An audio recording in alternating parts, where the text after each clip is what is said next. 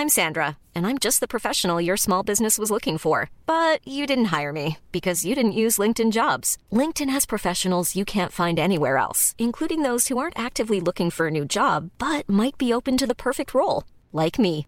In a given month, over 70% of LinkedIn users don't visit other leading job sites. So if you're not looking on LinkedIn, you'll miss out on great candidates like Sandra. Start hiring professionals like a professional. Post your free job on linkedin.com/people today. Eu sou Mário Persona e essas são as respostas que eu dei aos que me perguntaram sobre a Bíblia. Você escreveu perguntando se você precisaria ir à frente, orar com o pastor para ser salvo. Bem, o ladrão na cruz nunca frequentou uma igreja e nem repetiu alguma oração pré-fabricada. No entanto, ele foi salvo ao reconhecer-se pecador e pedir que Jesus, pedir a Jesus que ele se lembrasse dele. Se você ler o livro de Atos, você encontrará muitas histórias de conversões e cada uma é diferente da outra. Portanto, não existe uma fórmula ou um ritual para ser salvo. A questão é entre você e Deus somente, sem intermediários, sem um pastor no meio do campo, sem um padre, sem um papa, sem quer que seja, sem Maria, sem ninguém. Há só um mediador entre Deus e os homens, e esse é Jesus Cristo, o homem. A palavra de Deus diz em Romanos 10, de 8 a 11: A palavra está junto de ti, na tua boca e no teu coração. Esta é a palavra da fé que pregamos, a saber, se com a tua boca confessares ao Senhor Jesus e em teu coração creres que Deus o ressuscitou dos mortos, serás salvo.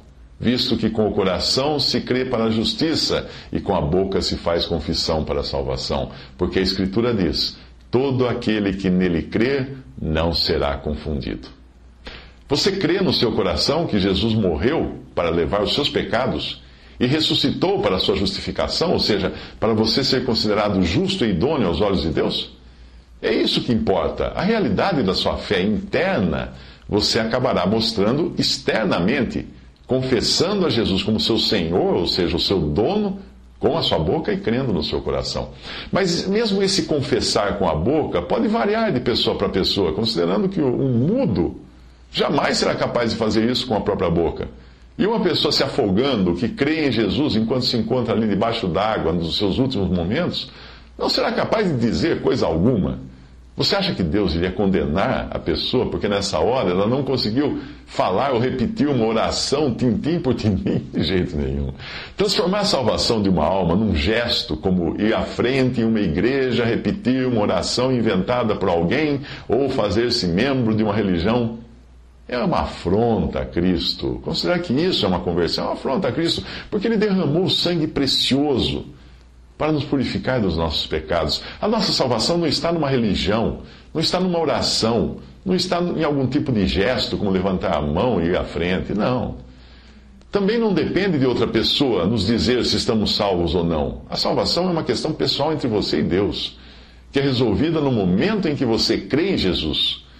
Depois que você crê, é o próprio Senhor que dá a você a certeza de que você está salvo.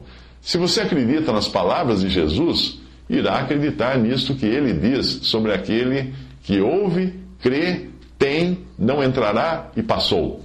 Repare nesta passagem de João 5,24. Na verdade, na verdade vos digo que quem ouve a minha palavra e crê naquele que me enviou, tem a vida eterna e não entrará em condenação, mas passou da morte para a vida.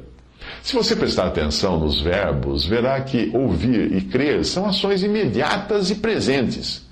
Uma vez sendo ouvido e crido no Evangelho, o que acontece? Jesus disse que você tem. Veja que o verbo também está no presente, valendo para o momento em que aquela pessoa creu. Você tem. Tem a vida eterna. Não se trata de ter a vida eterna no futuro, mas de algo que já se tem aqui e agora, nesta vida aqui. O próximo verbo da passagem diz que você não entrará em condenação ou não, não entrará num juízo futuro. E o verbo seguinte deixa claro que ao crer aconteceu algo que mudou tudo. Você passou da morte para a vida. Leia, leia mais uma vez a passagem de João 5,24. Na verdade, na verdade vos digo que quem ouve a minha palavra e crê naquele que me enviou, tem a vida eterna, e não entrará em condenação, mas passou da morte para a vida.